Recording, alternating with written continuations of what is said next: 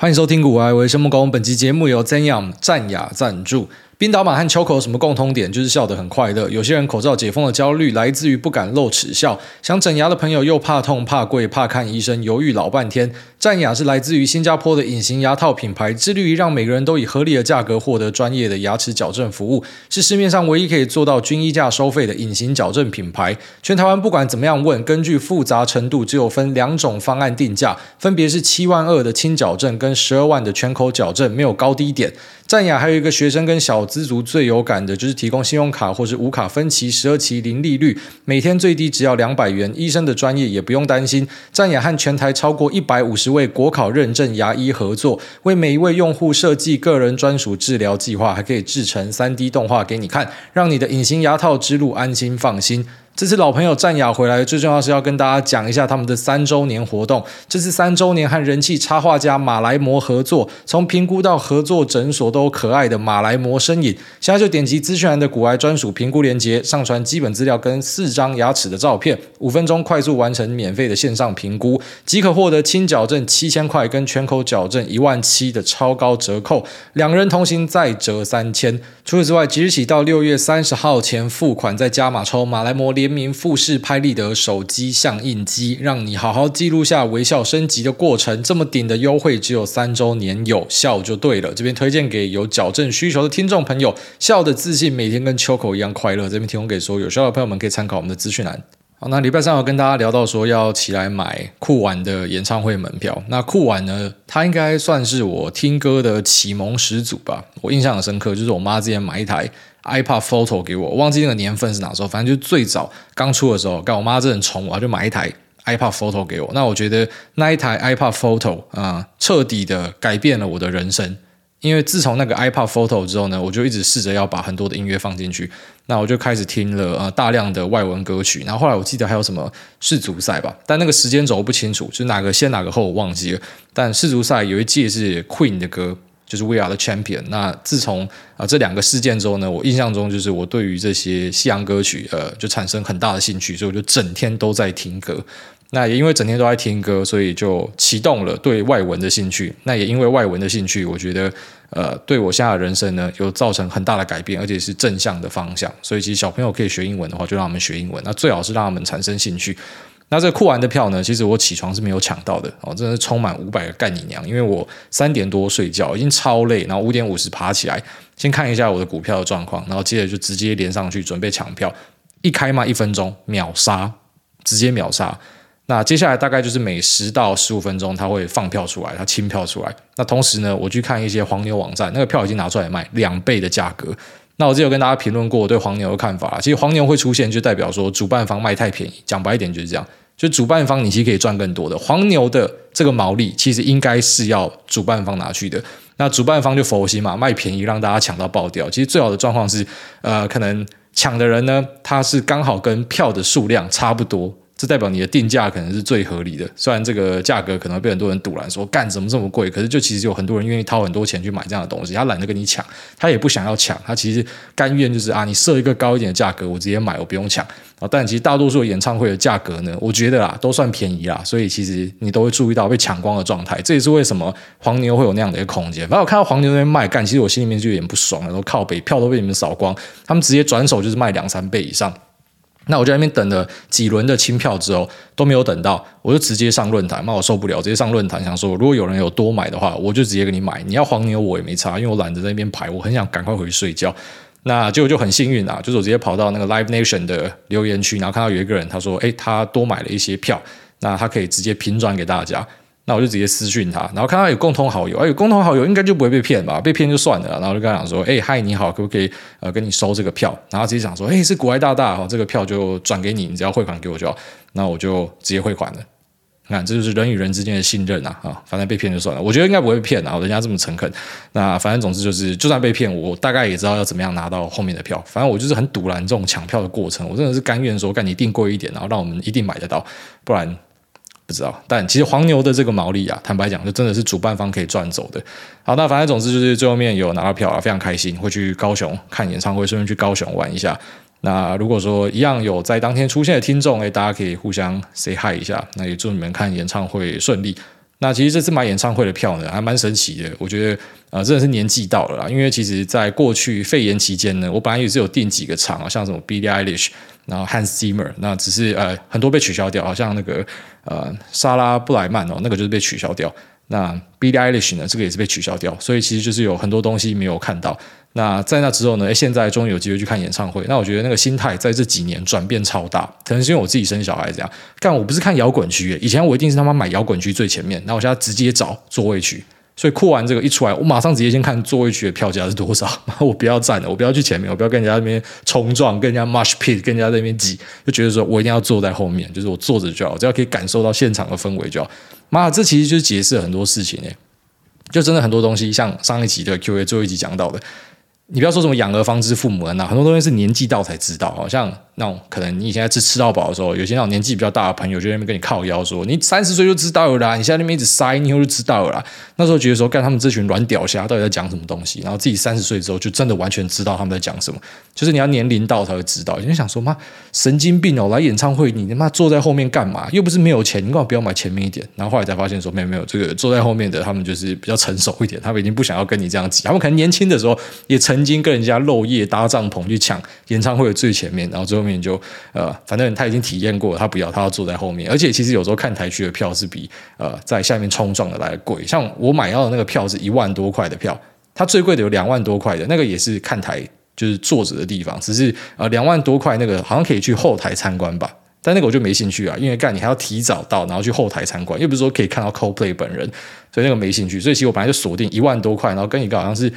七千还八千的，反正就是那种看台坐票。那摇滚区是五千多，反正摇滚区是比较便宜一点。然后当然，反正就是大家去找到自己喜欢的位置进去嗨一下。然后顺便跟大家分享那种，就是你以前看演唱会，你一定会他妈挤最前面的。然后可能啊、提早几个小时，甚至几天去搭帐篷。像我们那时候去看呃 Radiohead 的演唱会，就是提早好几天，大家轮班去搭帐篷。现在想起来，真的觉得非常疯狂啊，回不去啊，然后真的回不去了。所以有些东西真的是年轻的时候赶快做啊，因为你过了某个年纪之后。那个想法会顿时改变，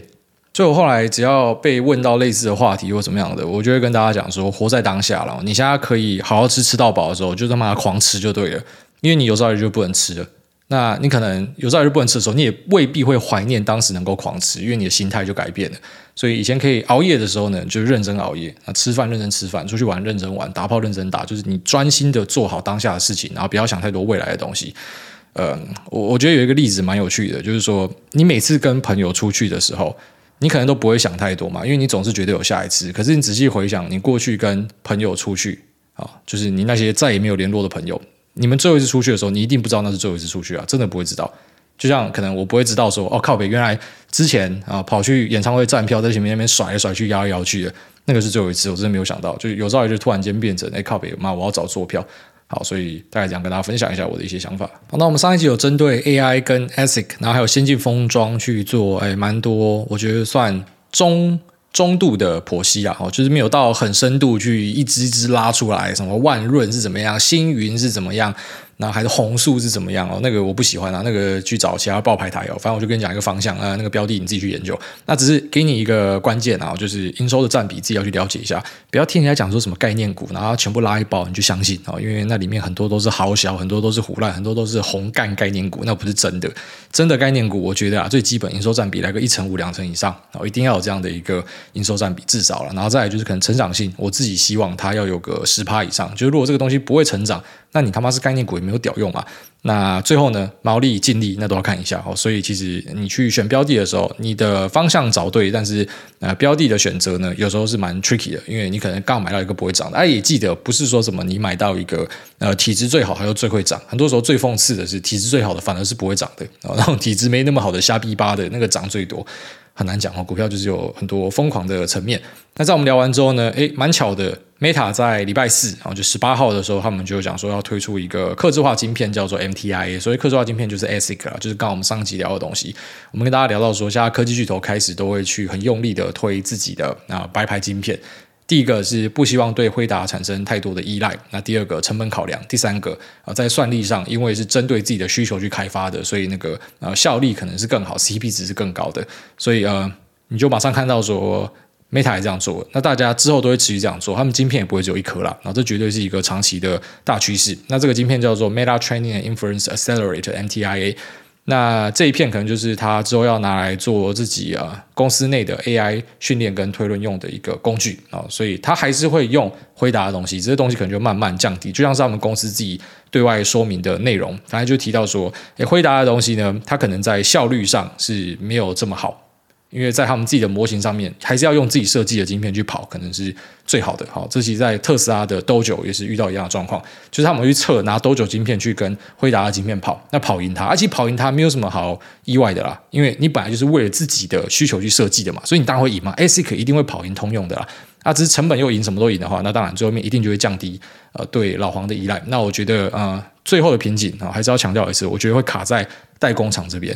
就是。大家都想要做自己的东西，只是你做不出来是没有屌用的。那可能产能都被，居然说会打包走，什么 CoWoS 全部被他包走。那你要找 c o a s 的，你就没有没有办法。你要么就是来跟他抢啊，你要涨价，可是你不一定有这样的空间去跟他打。我觉得最后面那个呃战场可能就会跑到这边来，或者说谁可以抢到可能五奈以下的产能，所以可能会再一次的很挤哦，算是拿脸书这个呃马上推出一个 MTIA 晶片的例子，然后再一次的跟大家讲呃整套的逻辑其实长这个样子，就是大家会尽可能降低对它依赖，但不是说辉达不行啊，辉达绝对在 AI 还是一个超级强者，它也不是只有说什么算力很强，所以别人可以做一样的算力就可以取代它啊，在指令集然后在 CUDA 工具里面，其实它都是有很强大的优势，所以我只是觉得说嗯。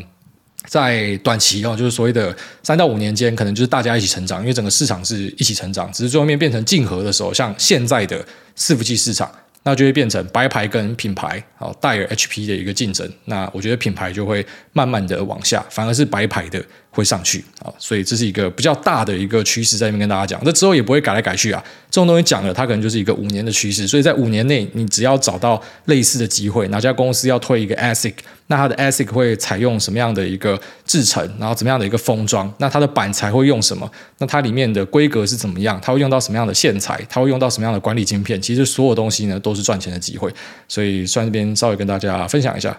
那接下来我们来跟大家聊一下特斯拉的股东大会一些重点哦，就是我觉得这次的股东会呢，讲到了蛮多有趣的东西，所以稍微跟大家分享一下。那首先呢，伊朗他澄清了他不会辞掉特斯拉的 CEO 哦，这个其实在前阵子传超凶的，就是说有一个中国人可能会接替伊朗的一个位置。这个中国的主管其实本身的技能跟实力也都蛮强的啦。那那时候就一直有呼声讲说他会接下来，那现在他就出来澄清说他不会辞掉特斯拉的 CEO。那他现在在 Twitter 这边已经找到一个新的 CEO 了，所以代表说他在特斯拉这边可以用更多的心力去投入了。那这对股东来讲应该是一个更好的事情。那同时呢，他也提到说，从现在开始会考虑会帮特斯拉丢广告。那这其实是他们一个超大的改变，因为本来特斯拉是没有在做广告的。他最狂的地方就是他没有做广告，然后他的成长性可以强到这样的一个程度。他车子本身就是一个广告，老板本身就是一个广告。可能有些人喜欢他，有些人讨厌他，但总之那个效果就是做到了，触及就是做到了。那现在会去做广告呢？啊，当然第一个可能跟他看到未来产业的逆风有关。那第二个也是我觉得最主要的理由啦，因为他自己手上有 Twitter。所以可能就会看到大量特斯拉的广告直接丢进去 Twitter，他直接把所有的呃旗下公司整合在一起，反正变成那个钱还是他自己在赚。我觉得会是长这样的一个心态啦，就是你可能不会太快看到所谓他的广告丢去什么 Google 丢去 Meta，你可能会看到的东西是他丢去 Twitter 啊，这个大胆预测，但是我觉得应该是会长这样的一个状况。那同时也提到说，在未来的一年呢，整体的经济状况会很差，那会有很多的公司破产。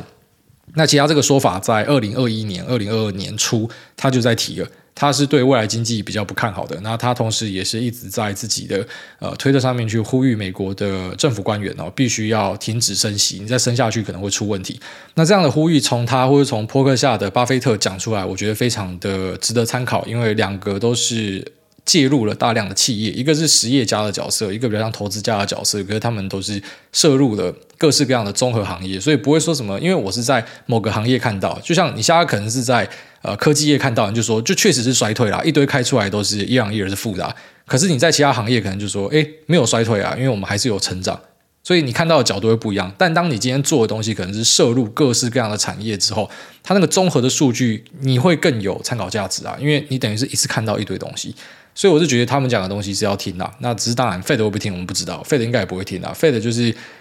我到现在看很多人在把他们当神拜，我真的觉得很屌诶，就是你看他过去两年的表现，还可以把他当神拜的，也算是很有创意。因为他前面就是疯狂宽松嘛，然后宽松到人家跟他讲说会通膨，他说通膨是暂时的，然后后来通膨爆掉，疯狂紧缩，然后人家跟他说，哎，这个经济可能会衰退，你可能会弄爆一些东西，继续说说要爆掉，然后还很多人会出来帮他擦脂抹粉，讲说啊，这个是他故意的啦，他就是要让一些人爆掉啦，爆掉之后通膨就下来了。你就是很多那种干太监，你知道吗？就是。呃，反正人家讲什么都皇帝一定是对的，就是那种没有自己的思考能力，然后跟他讲说，哎，你又不是他，你又不是像他，就是什么行长，学经历又超屌，不知道，就过去把世界搞到爆掉的很多人都是学经历超屌了，所以不是说什么每个人的决定都不可以有那种讨论跟呃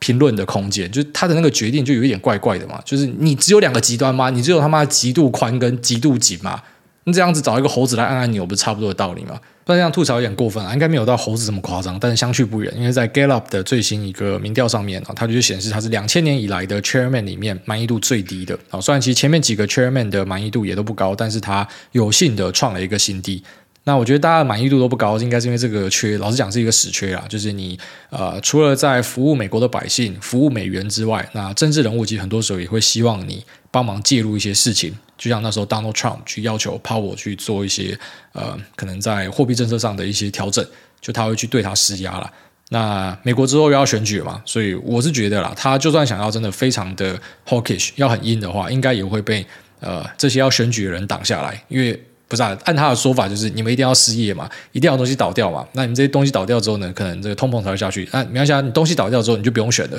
所以这些政治人物可能就会去做一些施压吧。但我觉得这个太难去做分析了。我还是跟大家强调，就是这种总监的东西，呃，我给大家建议就是你看看就好了。啊，其实有很多厉害的投资人都跟你讲一样的东西，就是总金呢，你就是参考。啊，因为它不是投资里面的绝对，而且它太难去做判断，所以不如你不要判断，你专注你的企业就好。你的企业可能会因为总金造成一些打击，那就是你的买点。它只要不要死掉，那就是你的买点。可是总金会怎么样走，没有人知道。那其实我相信，看了过去两年的各式各样的总金分析，大家应该都开始明白，很多东西真的不是像大家想的啊，一定会怎么样，一定会怎样。那最后发现，就不是像大家讲的那样。你今天可能找到一个人啊，他超准的，然后明年他就不准了。所以你今年拜这个神，你明年要拜另外一个神，你最后面就是搞到自己完全不知道到底自己在冲阿小。好，那再来就是特斯拉，他们有在开发新车。那这其实不是新消息，不过他有提到说有两台车啊，这个我们本来掌握到是有一台车，那种小型车，而且那个售价应该会压到蛮低的。虽然进台湾可能还是很贵，但是呢，就是说在呃美元的售价上，可能就是会压到一个很低的价格，所谓的 affordable cars，就让大家可以用很便宜的价格去买到电动车。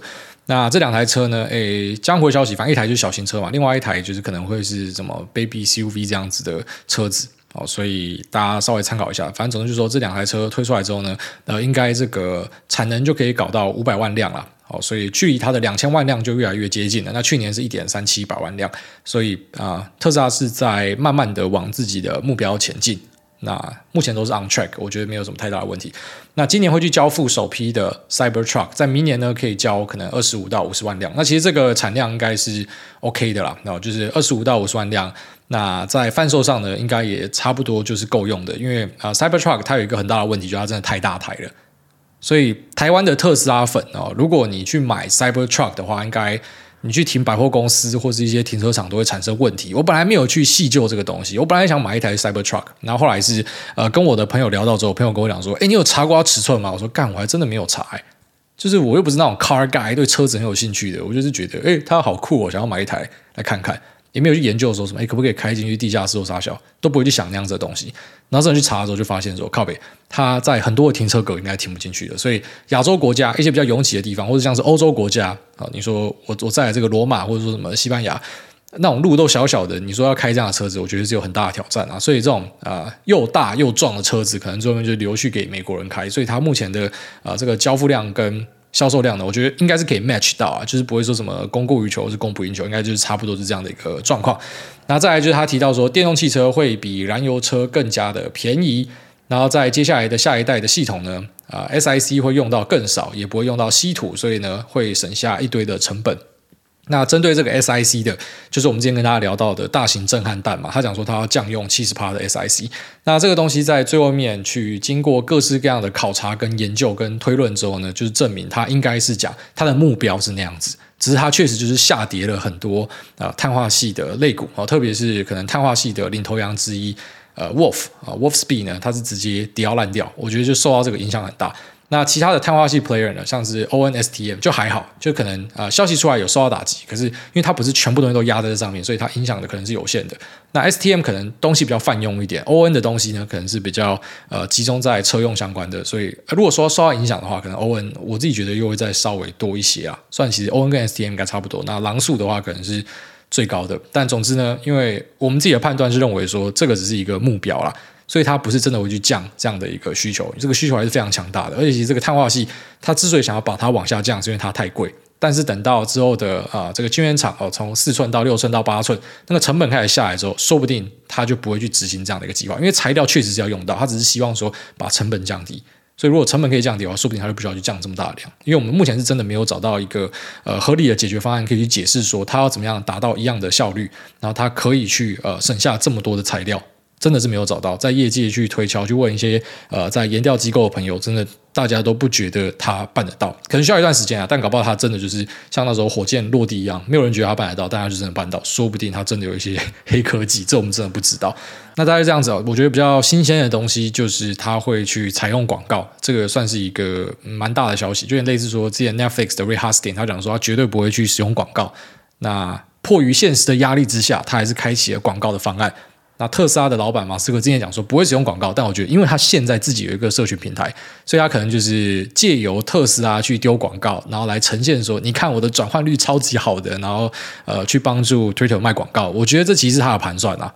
就他最后面还是希望去呃借由特斯拉的实力，然后让。呃，Twitter 的广告看起来是吸引人的，然后去招商，因为他确实因为上任之后，呃，掉了非常多的广告，因为在美国这边啊，他就是属于一个我觉得黑五类之一啦。然后其实有很多的美国大品牌，他们都是非常讨厌这样的一个呃，我觉得算泛右派的分子啊，就是可能在一些话题上，居然说他认为。员工就是不应该远距办公，要回去上班。其实像这样的东西你讲出来，你在美国就最被讨厌了。然后他讲说，呃，为什么要戴口罩？他整天都批评口罩啊，然后批评疫苗政策，他整天都在酸这个。这个就是美国左派最讨厌的东西。然后也是很多这种快速消费品，他们很在意的一个议题。那像这样的东西，呃，马斯克拿出来嘴的时候呢，可能就会受到这种舆论的压力，然后最后面迫使这些品牌就要放弃在 Twitter 上面的一个广告。可是我觉得最后面都是会在商言商了啊！如果说它可以展现它的广告实力的话，然后以及 Twitter 的一个成长性的话，那确实呃是蛮有机会，我们可以在 Twitter 这边再看到呃更多的广告商回流。但就算回流，跟大家也没有关系啊，因为现在就是马斯克自己的公司，好像我们之前的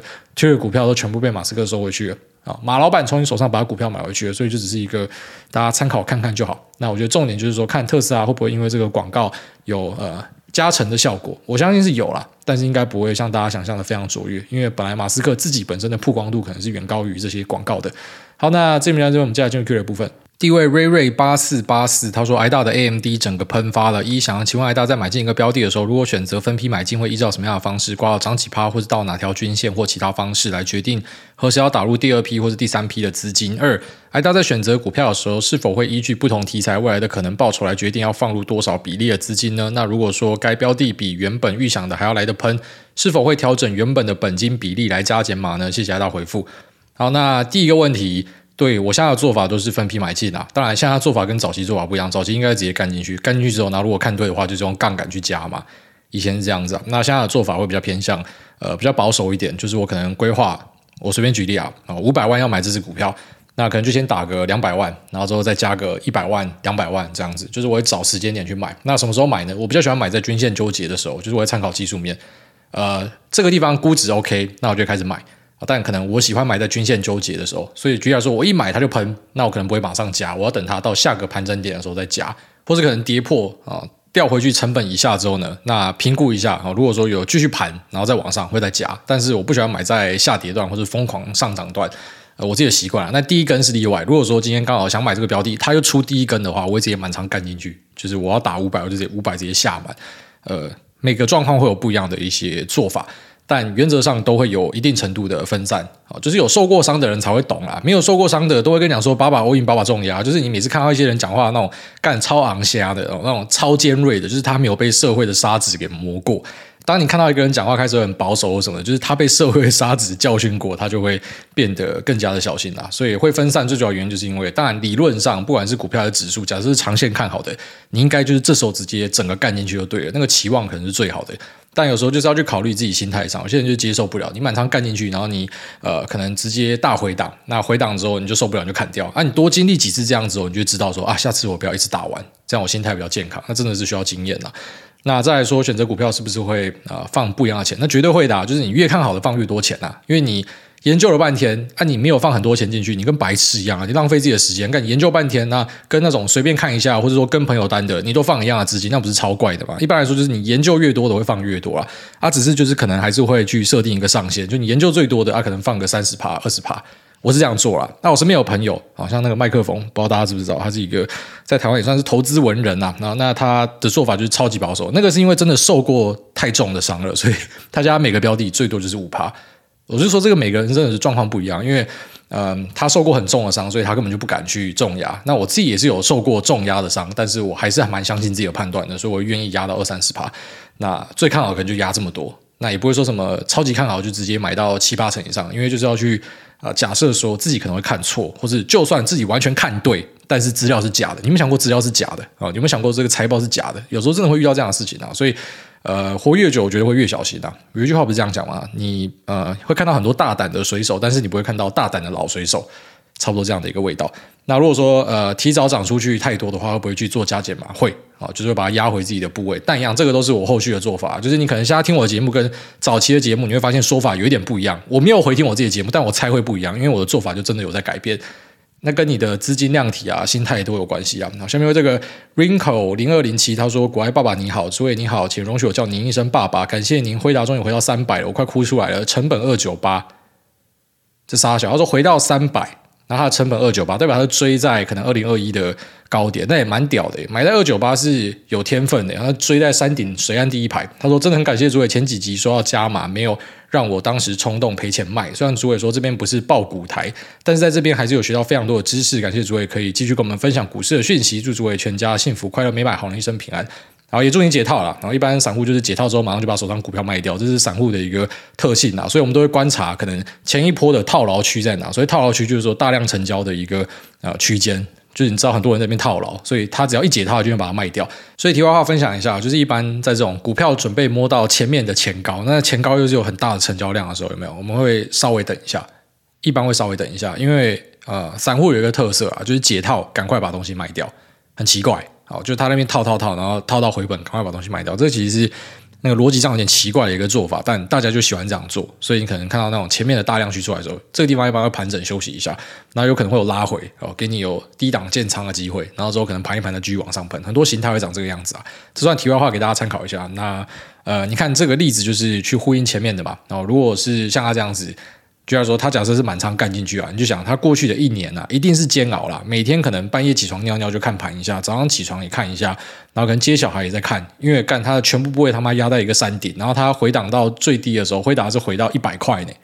从二九八回到一百呢，干你想一下，你账上资金，你一千万这样子回掉多少？自己思考一下，发现是超可怕的啦。所以就是因为呃你。居然说遇过这样的事情，你 all in 一单，然后压在这个位置，我跟你讲，你下辈子绝对不敢啊！呃，没有，那是有假设你跑去跳了，但我们一般不要跑去跳啊。人生有很多的希望啊，呃，就是说，假设你还在股票市场里面的话，你下一次就不会这样做了。你就一定会分散，好，你就一定会有配置，就有部位上限。你只要遇到一次像他这样子的事情，你下次就很小心。好了，那也祝你后面顺利。下面有这个公平好吗？他说：“通通打包不好吗？一个路口走五年，今天突然被鸽子拦下来，因为地上停字没有停，要开单，我认错给你开。等待期间没有一台停车。”那我就问那么多台，你们都不拦，回我正在开，拦不了。我意思是，那你们要就全抓，放相机录影再回去处理，不是更有效率吗？这种工作未来都会被 AI 取代，至少 AI 可以设定不会讲干话，有种股市碰到黑天鹅一样的 feel。挂号往好处想，未来哪天因为这天被抓开始守规，就避开死亡车祸也不一定。对啊，我是建议你真的往好处想，因为毕竟你就是被罚嘛。虽然你讲你甘愿被罚，对，那就代表已经是没有争议了。不过你不能够要求警察说，哎，那个每个人都应该要开啊。哦，你自己被抓就说，嘿，你怎么不抓其他人？其他人也都这样子啊。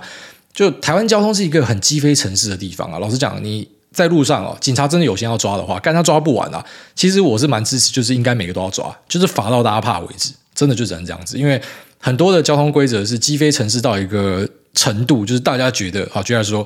那个双黄灯按下去，整个城市都是你的停车场诶，你他妈想停哪就停哪，我真觉得很屌诶。双黄灯按下去，干你哪边都可以停，这到底是什么样的一个很屌的观念？你说什么哈？你去接小孩在路边停，那些我可能都觉得还好。就你停路边什么都还好，但有时候就是可能整条路干你停在车道上，我觉得那是超扯的。就是我觉得，就警察应该要用力一点抓了。我可能对那种还好的踩到线的啊、我们可以先稍微忽略他们，因为我们的人力不够，先抓那种他妈最严重的。但要抓了啊、那可能未来在 AI 时代，像他讲的，就是呃，工业电脑的应用确实有一块就是用在路口的交通指挥啊、不管是红绿灯的变化，还是说去辨识车牌，那或是可能噪音，未来可能就是每个路口都装一个这样的一个工业电脑跟几个摄影机。呃，夸张一点，像中国那样子，把人脸辨识，每个都抓你。那像民主国家台湾就比较不能这样做啊，但是我觉得呃科技执法在未来一定会密切的看到，但是还是这边稍微呼吁一下大家，就台湾的交通真的很烂。真的要改进哦！不要每次被讲就想说啊，别国有什么地方烂，就是一定要找人家来比烂。那烂就是烂啊！哦，像我自己本身有开车，但是我就坦白讲，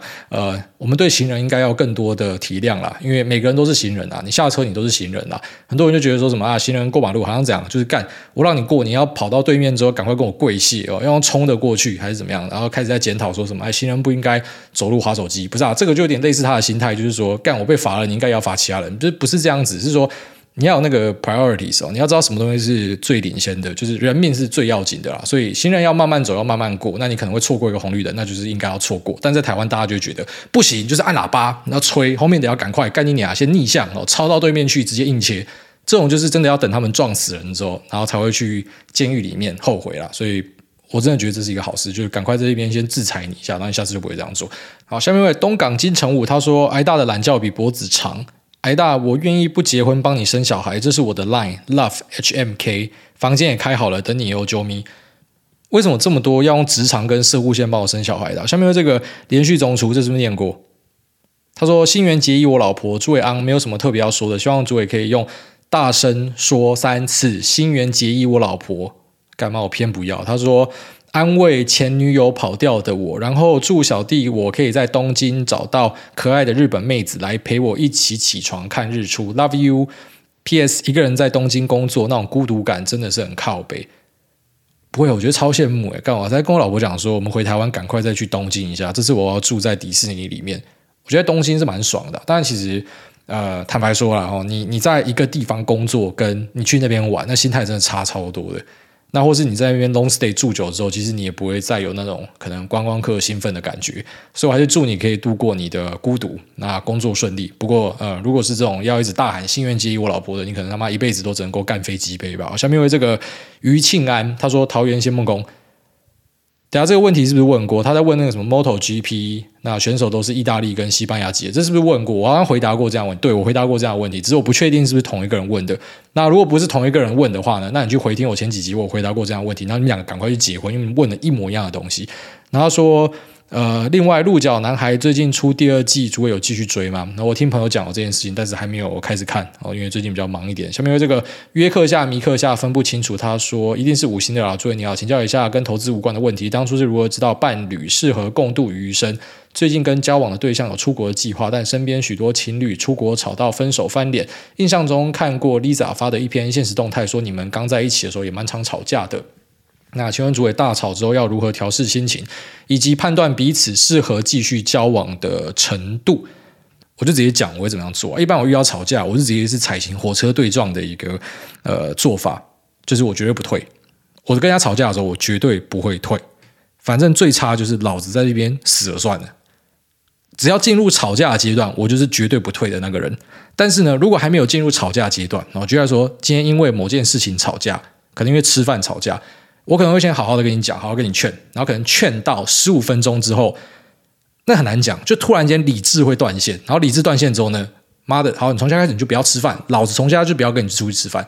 你那边在跟我们干干叫、哀哀叫，你没有跟我道歉之前，从现在开始你就自己给我去吃饭，那我就直接这样子跟你耗，我跟你耗十天、耗二十天我都没有关系，反正妈老子就是跟你拼到底，我是这样的人啊。所以，针对两性关系，可能我之前回答了一些让大家觉得，呃，他是个好老公的的说法，但那只是因为你懂不懂问问题。像他问到这个，我我就是坦白跟你讲，我就是火车对撞的做法。那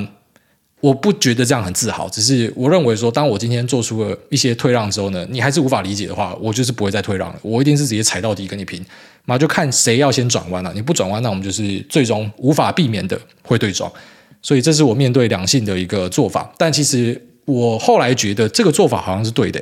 就你如果是火车对撞仔，你不要搞到说你要拿刀出来砍人之类的，你就只是可能把自己的底线踩很硬。那这某种程度来说，因为你不会很相怨，在那边干，你明明就很不爽，那还要装作你可能没事，就是因为我们就是很坦白，直接表示说，老子底线就在这边。那其实我觉得我老婆也是这样子的人，她虽然她比较偏向那个，她会让的。可是她让完之后呢，她会在之后的几天可能还是会跟我念这一件事情，然后她也会去表态说她的底线在哪。所以最后面我们可能就会找到一个共识，但是共识是很好找的，因为我们都知道底线在哪，就是我的底线就是这一条，啊，你的底线是那一条，啊，中间这个空间就是我们可以做的事情。所以虽然两个都是用很硬的态度在面对感情，可是呃，反而因为这样子找到了一个空间，那我觉得这就是呃，可能我我经营感情的一个方式吧。那大吵之后呢，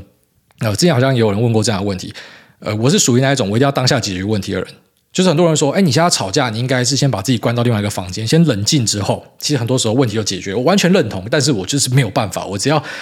我只要有问题，我一定要当下解决，我一定要当下讲到解决为止。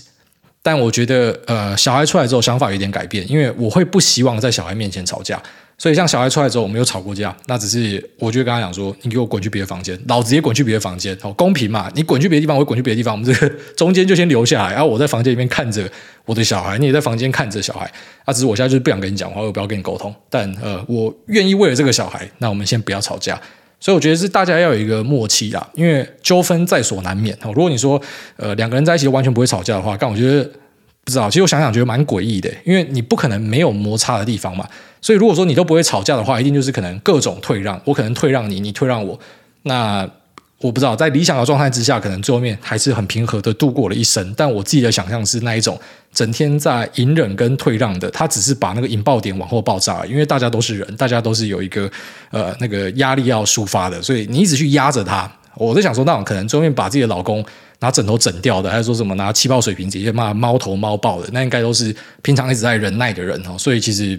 啊，我觉得适当的压力就要抒发出来。那其实不要怕呃吵架，然后翻脸或是分手。就是分手有时候就是一个手段，好像我也会拿分手当成是一个手段，但我不会没事就是什么，哎，你要不要去帮我拿便当？哦，不要拿，那我跟你分手，不会这样子啊。但是我会跟你讲说，这就是我底线。你要再往下做的话，那拍谁我们就要拆伙。这种东西我也会用啊。所以稍微跟你分享一下，当然这不是说是好的方法，只是因为他问我嘛，所以我就讲我的意见了。我觉得我在节目的各种回答，其实就是讲我自己的意见，你千万不要把这边当成是一个真理啦，我给大家参考一下。下面一位中山张元英，他说哈皮猫猫第 N 次留言，希望被念到。哎，大家您好，我跟男友都是你的忠实听众，一开始也是因为股癌才有话聊，擦低。虽然他很认真的听财经消息，我都在听后面的闲聊，哈哈哈哈。想请你祝他操作顺利，顺利毕业，三个爱心。这就是我们讲最毒妇人心啊！中山张元英姐妹啊，你知道在股票里面讲毕业是什么意思吗？代表男朋友被打到屎喷出来，直接保证金断头啊，然后可能不知道融资催缴，手上又没有半毛钱，然后直接决定从现在开始好好工作，这个叫做顺利毕业哦。所以你要祝他操作顺利，你就不应该祝他顺利毕业。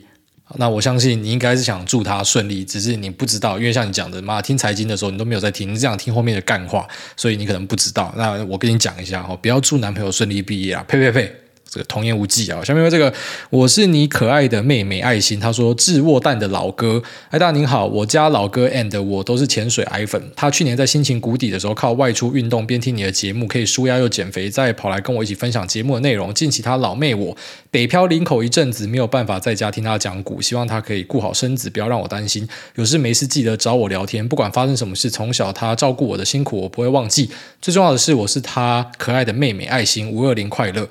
另外，光听到你聊家庭经济跟妻儿，可以知道你是一个有实力靠山的真爸爸，给你一个赞。P.S. 跟我老哥一样赞。不是为什么我现在留言都这种很奇怪的人啊？这个他讲说自己是可爱的妹妹，放一个爱心，这个绝对不是女生啊，这绝对是一个男生啊。然后自己在幻想有一个哥哥还是怎样？是不是？这个是日本动漫跑出来的情节吗？就是我刚刚听他讲这个情节，我会觉得说这很日本动漫啊。就是一般哪有这种什么？呃，哥哥对妹妹，还是什么姐姐对弟弟，然后可以这么样温情，互相照顾什么的，互相扶持。像我自己跟我自己的姐姐，跟我自己的妹妹，我们没有在什么互相扶持的，我们只有互相吐槽啦。然后可能偶尔在家庭的群组里面寒暄一下了，然后什么啊，听他讲古，然后一起互相照顾什么小的。啊，如果真的是这样子，我觉得你们是非常幸福的人哦，因为我我自己身边我没有看过这样子的案子，我的朋友、亲戚、家人，嗯。都没有听过说什么兄弟姐妹会这样子照顾的，真的没有听过。可能我在想亚洲比较少啊，啊，应该是亚洲比较少。因为我太太那边是会感受到，就是哥哥照顾妹妹这种感觉，但是我觉得在台湾好像就是哥哥跟弟弟跟妹妹姐姐什么小的，就大家在家里应该是互相打架跟互相告状的存在，还是说是因为我的同温层很惨，就是我们从小都有一个可能没有这么圆满的童年，但我的印象是这样子，所以听到他讲这样，我觉得蛮屌的。那当然，如果说这是真的，如果他真的是。呃，像他讲，我是你可爱的妹妹，然后放一个爱心，然后内文又再写一次，这真的很像是一个有臭屌的人假装自己是女生。但好，我先假设你是真的。那呃，他祝哥哥五二零生日快乐啦！那也希望你们都平安顺利啊。下面这个内湖山姆大叔，他说蓝灯干一波，梦工我婆。哎，当然五星吹吹小弟朋友 A 内湖后山姆。最近呛主管后甩门，结果直接跳槽外商，但新工作压力很大，每天开车通勤到屁股快要开花，痔疮炸裂，可以帮我祝他痔疮快快好，快点适应新公司吗？那另外我也开始在准备离开五年的公司，到新的地方开始，可以祝我试用期稳一波顺利过关吗？谢谢，祝爱大全家平，快点生二宝。好，内湖后山姆，祝你呃，知道怎样？痔疮就要赶快去治疗了，痔疮是要去看是切还是怎么擦药什么小，那真的要去弄，因为很多男生会呃难以为情哦。当然不是我自己有痔疮啦，啊，如果有我也是不怕跟大家讲啊，只是就是我自己的朋友有痔疮啊，那个痔疮他忍了一年多两年才去弄，他拉屎到干他妈每次擦屁股都是血，他也去弄。啊，不要觉得很害羞。像你听到这段，也不要觉得说“哎呀”，可能有些女生听到这段就“哎呀”，然后看你老公说“哎呀”，你屁股有没有洗？不要这样子，就是因为你们这样的心态，才让一些男生他有痔疮，他不敢去治疗。有痔疮真的赶快去治疗。那祝你好好的适应新公司。那同时也祝这个内湖山姆大叔呃试用期顺利过关啊。下面 这个宜兰红梦宫他说得了骨癌癌。哎，当然，蔡基有个问题要请教。目前八成的资金投大盘，想用两成的资金挂到十几万，尝试主动选股，会建议用零股分散投资吗？因为某些看好的标的动辄几百上千块，但又怕零股买卖价格没有整张来的漂亮，长期会影响绩效。恳请爱大解惑。那另外想问您，这几个月待在国外，林口的房子会请人打扫浇花吗？毕竟房子久住没有人，也容易会坏东坏西。长时间没有在台湾，秋口会一起带出国，还是托给宠物旅馆或家人照顾呢？诶，看到这里，我突然想一件事啊，就是他一直讲到这个“您”哦，然后像可能前面很多留言或是过去的一堆都讲到“您”，这真的是我在台湾人身上看到一个美德诶，就是我们都是非常有礼貌的人，不用这么有礼貌啊，用“你”就好了，不用那边“您”了。然后再来，呃，他说零股投资会不会影响到一些绩效？有可能哦，就如果说零股跟现股。它本身的呃，觉得说挂单哈是有很大的价差的话，那确实就是会影响到绩效。但就我理解，还有我自己体感上看到的，呃，我自己在观察的股票，应该都没有这样子的问题，所以去买零股是很 OK 的啊。其实你们相较我们前几年在做投资的，呃，好很多啦。现在零股真的是很发达，早期零股是超麻烦的啦，所以呃，用零股投资没有什么太大的问题。然后再来说在。呃，国外会请人打扫浇花吗？我有请一个一样在林口的朋友去帮我巡视一下。那秋口就是托给保姆去处理啊。那只是下一次我们出来的时候，我觉得应该会带秋口一起出来，因为可能在过去的几次跟他呃说再见了。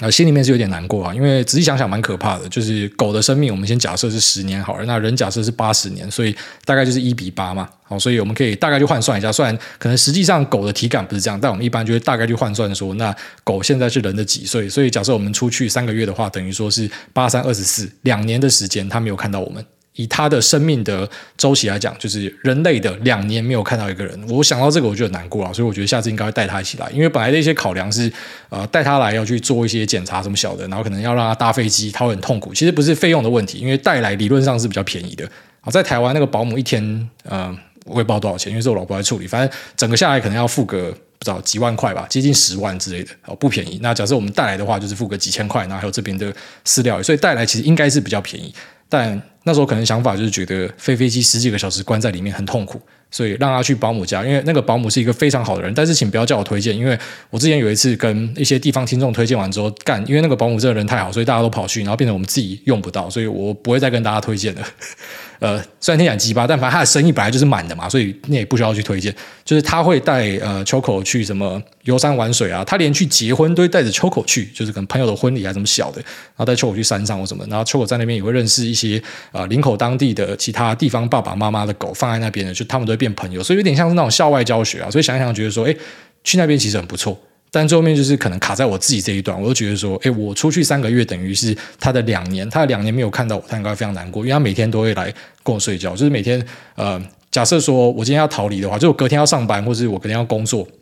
啊、呃，比较忙的话呢，那我就不会去跟我老婆小孩睡，因为我小孩到现在还没有办法睡过夜，所以我被叫醒，所以我就跑到别的房间，然后在别的房间呢，我只要敲口，就小小声的哦，然后因为狗的耳朵非常好，它就听到就跑过来跟我睡觉，就算我没有叫它，它自己来睡觉，但是有时候为了等它过来就很麻烦，所以我就直接叫它过来，它就过来，所以我觉得狗应该是蛮黏我的，应该要把它带出去。好，扯远啊，下面这个 T H P S S 九六一四五，他说河滨公园元气弹超好笑，听到大家把手举起来，脑袋里想的只有元气弹。好，下面这个 N O E L L A I No Lie 七七七，他说想讨拍。哎哎，我受宅啦，有妻小要养，还要去日本赏樱，赏完回台湾刚好要缴税，没钱加码零零八七八跟零零五零，看着最近回档没钱加码，现在快到五二零了，不知道在涨什么的庆祝行情到底要怎么办？是要不吃不喝不出国稳定投资，还是先让妻小爽一波，自己默默的找同样身为父亲的哎哎讨拍？想求解，那其实也是我自己爱玩，但是看到回档没钱加码就哭啊。呃，这个问题其实大家都有啦，不要觉得说是什么薪水高低还是收入高低有差，因为你可能觉得说，以我们这种投资狂人来讲，那真的是所有钱都丢进市场，我赚十万、赚一百万、赚一千万，我都是没有花完，都是全部丢市场，所以总是觉得好像没有钱加码，就希望有更多钱可以继续加码，所以完全懂你的感觉啊。但我觉得最后面应该就是用划分的会比较好，好，就是很多人可能他就是储蓄。然后全力储，那储到后来，可能自己的生活也都没有享受到，他、就就跳起啊！我觉得这样是一个不好的心态。我是主张，呃，大家可能有余裕的话了，你那个资金规划是有一部分，它就是要拿来玩掉的，就是你有储蓄的钱嘛。好，其实储蓄的钱应该是最优先的，先划起来储蓄的钱，那生活费啊、交通费啊什么的，然后可能有一笔就是拿来你要把它玩掉的，所以你本来就是应该要好好的招待自己跟老婆小孩，因为我觉得生活的重点在活在当下。哦，就是很多东西是过去之后就回不来，像可能开头跟大家提到的，所以呃，应该就去爽就对了。然后如果有余裕的话，再来做储蓄。那你说最近在喷什么干？我也不知道，我真的不知道。我前面还跟大家讲说，在市场上面已经看不到任何有趣的 memo，现在市场已经到很无聊阶段，然后周转价格很低，都不知道干嘛，然后就喷的。很多时候都会在这种你完全想不到的状况之下喷。你回到可能呃一两个礼拜前，你去问大家两个礼拜会不会喷？大家应该都敢拿软蛋跟你赌说啊，不会大喷啦，最多就是区间啦，可是就是大喷的。很多时候就是会这样，surprise motherfucker。我相信大家听我们节目听久，应该就会开始感受到那种市场的一个无常啦。下面有这个 Black Man Chen，他说男子古天乐想问大家，目前规划以小台来参与指数取代六二零八，每个月转仓赚的价差括号等同于你之前提到的股利，要怎么？做再投入，因为定期定额配回来，我可以直接再投入，但小台的价差也不能帮我直接再买一口，不然就变成开杠。那再请来大家帮忙解惑。最后，请来大家帮我祝六月生日的仙女老婆生日快乐。哦，对，他讲的没错，就是假设呃你买六零八或是零零五零，然后他配过来的东西，你直接再投零股回去，就是直接再投入了嘛。可是呃，今天如果是小台的那个。不能讲它除权息啊，逆价差，但可以视为是呃类除权息。它如果这个逆价差最后面补上去补满的时候，呃，你是不会有那种感觉，就是好像我可以再额外再投入个什么零点几口这种感觉，确实是这样子。所以，呃，对，就是这个是小台的一个，你可以讲它是缺点啊，但我其实觉得还好，就是反正你部位开始在往上垒，然后你有现金在进来的时候，你再额外再补一口小台就好嘛。那如果觉得小台的合约太大的话，可以找小一点的。像半导体期，我觉得半导体就是一个很不错的呃选项啊，它跟大盘的相关性也很高，波动更大一点，但是它的合约是比较小的，它的一口就是二十万而已，哦，所以呃可能是一个替代选项。但半导体期，因为我在里面口数是还蛮大的，那我觉得它的根本问题，我就我已经干好几次了，就是说它是一个不错的商品，可是造势真的造得非常烂哦，所以如果是有关单位听到，好好造势啊，真的啦，就不要说什么产品推出来妈不造势，干你娘要转仓，现在干你妈六月要转七月靠背又没有挂单是怎样？五月转六月的时候挂，现在又没有挂单，到底在干嘛？就是干，你就好好造势嘛，那没有那么难的。你造势，大家才会玩呐。你如果都不造势，没有人要玩。所以可以去选择一个，就是这种可能呃合约价值比较小的，哦，就可以去当成。假设说，我可能累积到三口半导体，然后再把它换回台资之类，这可以这样做啊。只是呃，对，就是说每个方法好，所以我都不会去说什么哪个方法绝对比较好，比较差。每个方法都有它的优点跟缺点，但是在我看来，这其实不太算缺点。不过对有些人来讲，对他来讲，就是他希望所有资金都要直接在狙打的，那可能就算是一个缺点。因为等到你累到呃购买下一口的时候呢，那可能是很久以后，所以变成那个资金就停在那边，所以这也是一个要考量的点。好，那好，再念一个这个台股软趴啊，他说。我爱老公，老公老公会在罗马待到什么时候？小弟六月二十号去罗马玩，不知道有没有幸运遇到老公。如果遇到的话，可以勾着老公的手臂一起跳股市飙涨舞吗？祝老公好人一生平安，事事顺利。呃，我大概在两三个礼拜就会回家了。那祝你旅途平安哈。那现在来罗马，我觉得不是一个好时间哦，真的不是，因为真的太挤了，真的太多人。现在你来应该是每个地方都爆掉，而且就连那个 Pantheon，就是呃，中文叫什么万神殿哦，万神殿干，你知道之前万神殿来的时候都是直接走进去就好，但现在万神殿，我上次要走进去的时候，然后第一个外面排队了，然后第二个他竟然写说要预约，我第一次看到要预约，所以你最好去了解一下，就是可能很多东西因为疫情后的。呃，报复旅游太多人在外面，他们可能有些东西会改规则。我建议你先查一下。那在我自己非常推荐啊。去买那个竞技场，哦，在在网络上要注意不要上到诈骗网站，然后去买一个票，它是可以到那个呃竞技场的三楼，然后跟地下室，好，去买那个可以到三楼跟地下室的那个真的超震撼，就不要像一般观光客，就是为什么外面看一看，然后走进去里面看一下那个呃可能场地而已，那比较可惜。上去跟下去很赞，然后还有那个呃可能梵蒂冈博物馆有一个可以从啊 San Pietro 那个大教堂，然后走到西斯丁，那个也是非常推荐，就是有几个我觉得。罗马里面很赞的东西，好，推荐你试看看。那这集拜拜，拜拜。